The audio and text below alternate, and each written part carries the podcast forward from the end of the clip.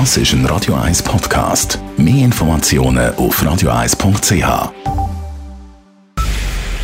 Es ist 9 Uhr. Radio 1, der Tag in 3 Minuten. Mit dem Marco Huber. Die Stadt Zürich verfehlt ihr Abfallreduktionsziel am Zürichfest deutlich. Insgesamt sind 260 Tonnen Kehricht zusammengekommen. Das entspricht 20 Prozent weniger als noch beim letzten Zürichfest vor vier Jahren. Allerdings hatte sich die Stadt Zürich zum Ziel gesetzt, die Menge des Kehrichtabfalls zu halbieren. Dieses Ziel wollte man mit dem neuen Recycling-Konzept erreichen, sagt Tobias Nussbaum von Entsorgung und Recycling Zürich. Wir haben einen klaren Fokus auf die Rückgewinnung von Wertstoff. Das ist gemäß dem Konzept umgesetzt worden, sehr erfolgreich und das ist auch gut gelungen. Was dabei rausgeschaut hat, nämlich ein Minus von 20 Prozent beim Kehricht, das ist natürlich nicht genügend, weil das Ziel war, minus 50 Prozent zu erreichen. Am Zürichfest konnten insgesamt 55 Tonnen Abfall recycelt werden. Der Großteil davon geht auf Glas- und Aludosen zurück. Die Zürcher Tourismusbranche kämpft trotz Erholung bei den Logiernächten weiterhin mit den Nachwehen der Corona-Pandemie. Im ersten Halbjahr hat Zürich Tourismus knapp 3,2 Millionen Übernachtungen gezählt. Das ist ein Drittel mehr als im Vergleich zum letzten Jahr und sogar leicht mehr als vor der Pandemie. Weiterhin nicht auf Vor-Corona-Niveau sei die Zahl der Businessreisenden, sagt Michael Böhler, Präsident von Hotellerie Suisse Sektion Zürich. Wer uns ganz klar verhält, ist die Fairmac. Die sind noch nicht am Reisen, plus die ganzen Kongress- und Konferenzgäste.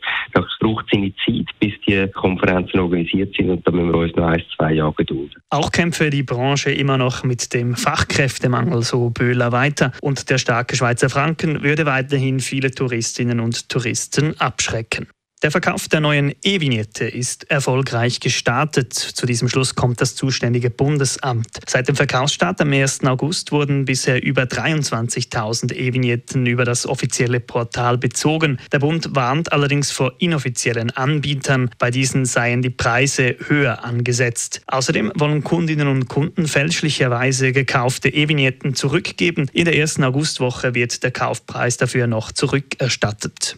In Basel hat das Strafgericht heute die langjährige Leiterin des Kassenteams der Fondation Bayerler verurteilt, dies wegen mehrfacher Veruntreuung. Insgesamt soll sie die Fondation Bayerler um rund eine Million Franken betrogen haben. Die Behörden stellten Jahr für Jahr unerklärbare Bareinzahlungen auf das Konto der Frau fest. Im Durchschnitt zweigte sie 240 Franken pro Tag von den Eintritten ab, bis sie 2019 schließlich aufflog.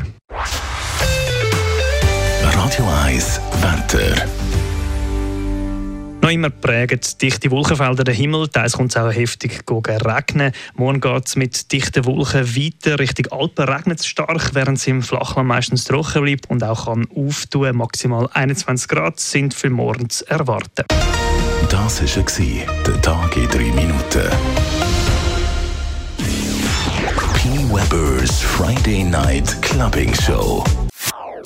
Das ist ein Radio 1 Podcast. Mehr Informationen auf radio1.ch.